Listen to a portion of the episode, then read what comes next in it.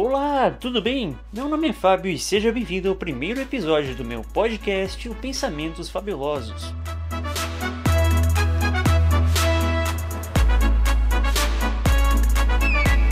E para inaugurar este programa, trarei hoje duas coisas que eu gosto muito: jogos e história. Fica comigo e vamos nessa!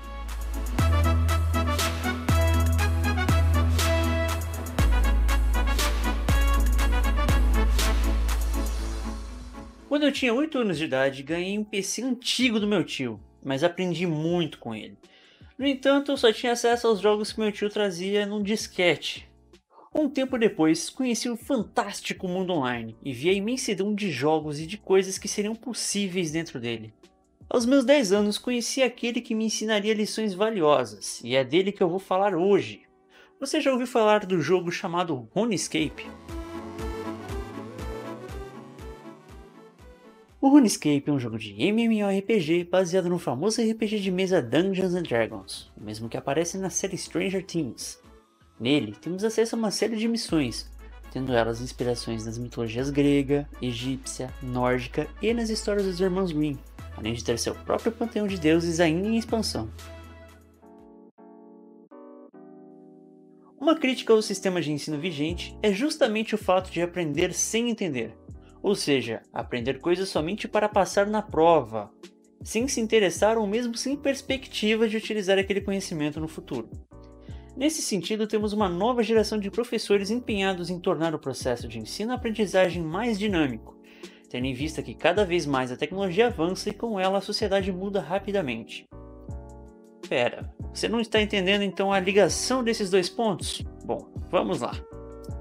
Durante a minha adolescência, eu tive no RuneScape uma forma de me aproximar daquilo que eu estava estudando. Mas aí você pode se perguntar, mas como? Quando uma criança entra no ensino fundamental ou entra na escola de forma geral, os professores vão ensinar aquilo que é mais próximo dela para que a criança consiga ver na sua vida a história. Então, ela vai começar aprendendo com aquilo que ela consegue ver na realidade, vai se interessar por aquilo que ela vê todo dia. Como, por exemplo, passando na frente de uma estátua, ela vai se perguntar: tá, por que, que isso tá aqui?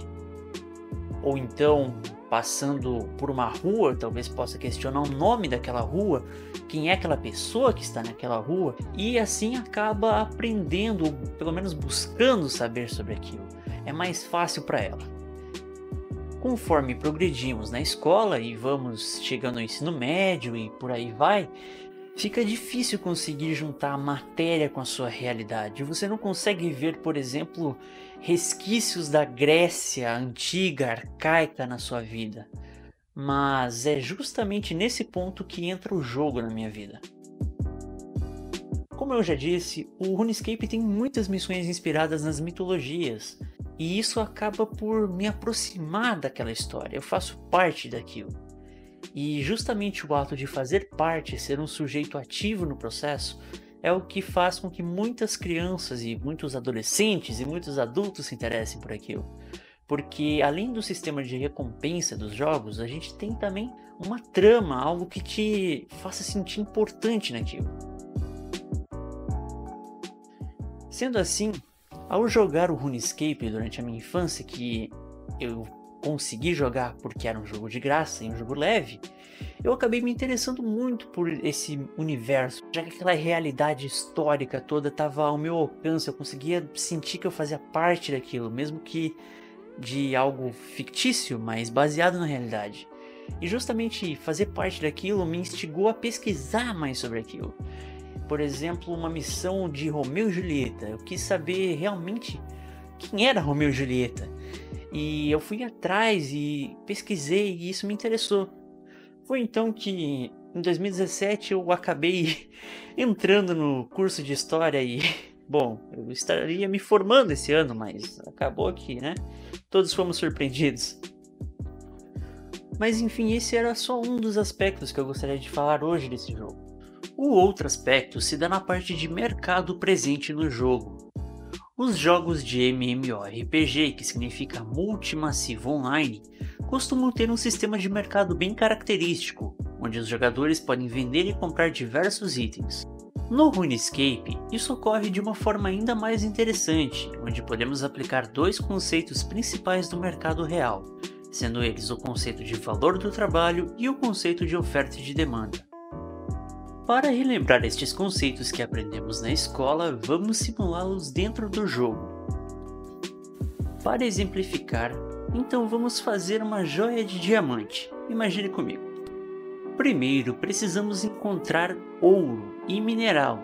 Depois precisamos levá-lo a uma fornalha e refiná-lo. Então precisamos minerar para encontrar o diamante, refinar o diamante utilizando habilidades de artesanato e juntar essas duas peças para formar finalmente nossa joia de diamante. Ao final, vendemos essa joia conforme o preço do mercado. Se existirem muitas joias de diamante sendo vendidas ao mesmo tempo, esse preço vai diminuir, porque a oferta desse produto está muito alta e a demanda não está acompanhando, ou seja, existem muitos produtos, mas nem todo mundo quer comprar.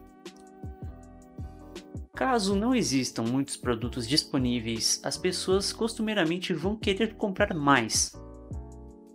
Sendo assim, o preço desse objeto vai disparar, ou seja, vai aumentar. Por quê? porque a oferta está pouca, mas a demanda é muita, então as pessoas tendem a querer pagar mais para garantir aquele objeto para si. Essa é a lei da oferta e da demanda. Já o valor do trabalho se dá justamente no processo de fabricação.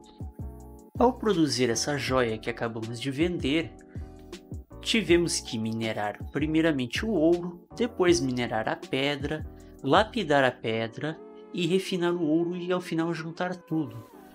Todas essas habilidades necessárias para produzir o objeto acabam influenciando no seu valor final. Pois nem todo mundo tem a habilidade ou conhecimento necessários para produzir aquele item, bem como o tempo necessário para a produção.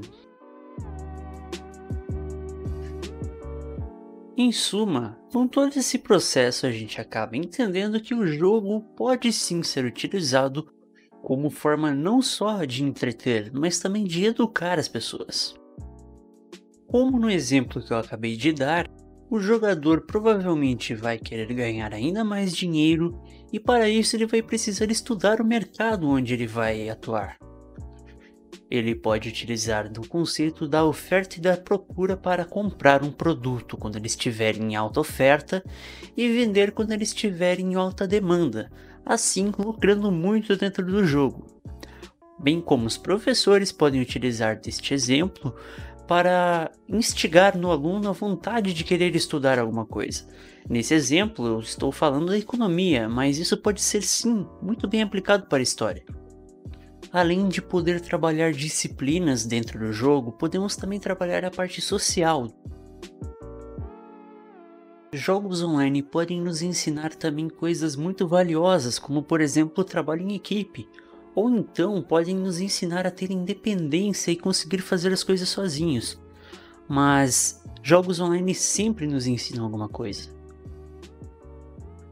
A parte boa é que caso a gente fracasse jogando, isso não vai ter consequências muito pesadas para nós na vida real. Sendo assim, é uma ótima ferramenta de aprendizado se utilizada da maneira correta. E é justamente essa outra maneira de se pensar os jogos e como ensinar através deles que eu quis trazer para vocês hoje. Então é isso por hoje. Obrigado por ter me ouvido até aqui. Agradecimentos especiais à minha amiga Jace pela revisão e ao meu amigo Ricari pelas dicas, críticas e sugestões via e-mail e até a próxima. Tchau!